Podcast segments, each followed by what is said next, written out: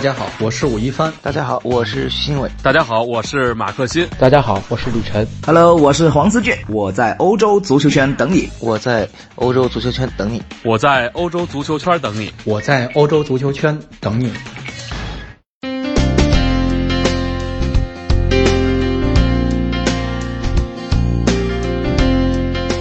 各位听众朋友们，大家好，欢迎收听本期的足球道节目。那我依旧是你们的主持人浩然。那么今天啊，我们依旧来回顾一下上半程的西甲，我们来点评点评。那么之前我们是点评了像巴萨啊，包括像皇马。那么今天我们来说一说比较惊喜的球队。那么其实上半程已经过去了十七轮，那么各支球队表现都是参差不齐。那么有的球队相对来说异军突起，成为一只黑马；有的球队则相对表现的差强人意。那我们可以注意到，那么其实上半程有几支球队。队表现确实比较好，包括像塞维利亚，包括像阿拉维斯啊，包括像贝蒂斯、赫塔菲等等。那您觉得相对来说比较让您惊喜的球队是哪一支呢？嗯，我认为本赛季比较让我惊喜的球队应该是阿拉维斯。实际上，不管说是塞维利亚啊、赫塔费啊、贝蒂斯这些球队，实际上都呃他们的表现其实并不出我的意料，因为。不论说贝蒂斯、赫塔费，他们都是从上个赛季就有一个很稳定的表现，而且夏天也确实有不错的引援，所以说我认为他们的提升是有一个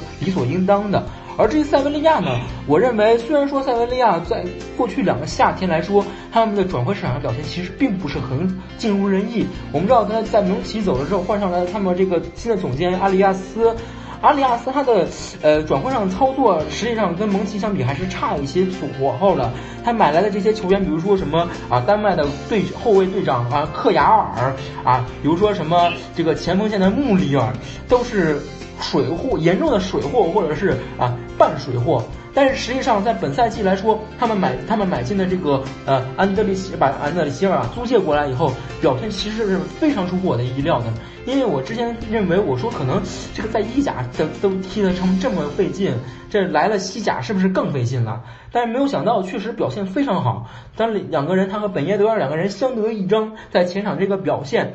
把整个球队的整个一一半全给撑了起来，所以说基尔后防有的还是很坑，但是前场的两个人不断进球，对于塞维利亚来说是一个非常好的保障。但是还是之前我说所所说的，塞维利亚他有自己的问题，比如他有两线作战的压力，比如说他的球队目前的这个股俱乐部的股份的一些动正动荡，他目前都会影响球队以后的未来的发展，包括以球队的一些球员，比如说安德烈谢尔瓦以后是不是留在下面？比如说啊这个。后锋线上被吐槽很长时间的穆里尔，他是不是冬季要走？中场核心，比如说巴内加，巴内加现在是和阿森纳也在传，是真是假？他也在传。包括中场一些核心球员都受到一些转会传闻的影响。这个时候，塞维利亚在下半程的时候能不能保持现在一个状态，也是一个考验这样他一个一个二档球队的一个很重要的问题，就是三月份一到三月份，这个时候我们还是要需要看一看的。嗯，那么其实你刚才也是说了，包括像阿拉维斯，包括像塞维利亚。那么其实就我来说的话，我觉得像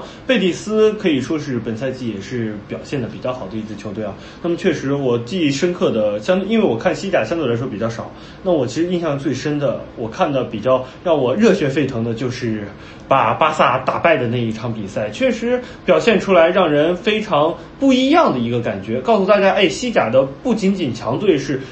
一面超级强队，我们中游球队，我们的中下游球队也能把这样的一支超级豪门给摁在地上摩擦。实际上这场比赛，嗯，对于西班牙足坛的震动啊，我认为其实是呃，可能是要呃，可能要多于啊，就是作为足球从业者的我们这些的期待的，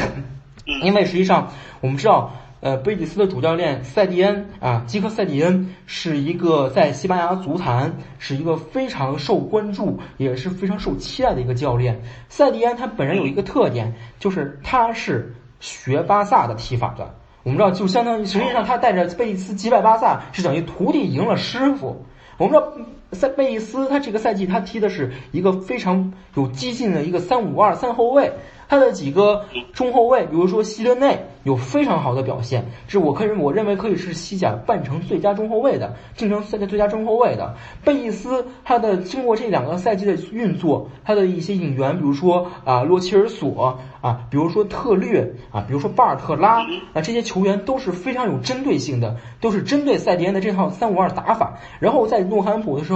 一面对巴萨当时冲劲不足的时候，一一举把巴萨冲垮。这种时候，实际上。塞迪恩是的贝蒂斯表现了一种非常非常好的一种竞争力，包括一种球队的一种活力，在攻进有攻势足球的这种这种积极进攻的一种进取性。所以我认为说，实际上贝蒂斯的表现并不出乎意料，它是一种过去两个赛季厚积薄发的一个结果。嗯，那么其实我们刚才也说到，这几支球队在上半程确实也是给了我们比较大的惊喜。那包括像塞维利亚也是曾经一度排名西甲的是第一名。那么其实我们可以看到，包括西甲现在也是呈现一种多点开花的一个格局，不再是两超多强的一个态势了。那么其实刚才说了惊喜的一个球队以后，那么我们要说一说比较令人失望的球队了。那么其实就我个人而言，我觉得比利亚雷亚尔可能相对来说让我比较更加的失望一些。您觉得您？觉得比较失望球队选三个，您会选哪些呢？我认为，首先第一个最让我失望的球队应该是瓦伦西亚，因为我们知道这个今年其实是瓦伦西亚一百建队一百周年，而经过上个赛季这种表现非常出色，而且马塞利诺带队也表现非常好，情况之下一百周年俱乐部其实在这个夏天实际上是下了血本的，引援。不不停的引援，包括留住格德斯啊，嗯，买下什么皮奇尼啊，什么瓦斯，租借巴舒亚伊啊，加梅罗。其实这个赛季瓦伦西亚是下了血本来进行引援的，但是实际上进入到实战之后，发现并不是那么回事儿，发现踢的是非常的艰难。进场总可以说被称为是和平主义者，因为什么？打了这么多轮比赛，足平局可以占到百分之五十以上。就说这个球队在一些不管是主场还是客场，面对对手的球门就是死活不进球。为什么？一个很简单的问题，上个赛季为什么罗德里格能不停的进球？其实就是因为前面有一个渣渣在前面顶着。然后做人墙，罗德里格这样的一个啊，不能说是一个大中锋，是一个好小小中锋，可以不断插上进球的一个套路。这个赛季没了，无论是巴舒亚伊、加梅罗，包括罗德里格，还有米纳这四个人，这四个前锋的类经是无限趋近。这四个人四个一模一样复制人上去，谁能进球呢？都进不了球。所以说，瓦伦西亚在这个赛季在前场不进球的情况下，前场压力减少，后防线的问题逐渐出逐渐出现，比如说。几个他的几个后卫，保利斯塔。比如说，呃，这已经到巴萨的穆里略，包括这个夏天买来的迪亚卡比，实际上都有自己很严重的一个问题。这种情况下，在前场没有压力的情况下，后防线的问题被无限放大。这个所以说使瓦伦西亚这个赛季是攻不能克，守不能防，呃，守不能呃防不能守。这个情况下就是顾此失彼，这是第一个让我最失望的球队。另外一点让我失望的，当然就是比利亚雷亚尔。这一点其实之前吴亦凡老师在他的节目里面也提了很多次比利亚雷亚尔的问题。比利亚雷亚尔的问题其实比较明显，就是 教练这个主教练卡雷哈他的执教水平就是确实不足。但是从这个赛季来讲，完比利亚雷尔过去两年在转会市场上有一些呃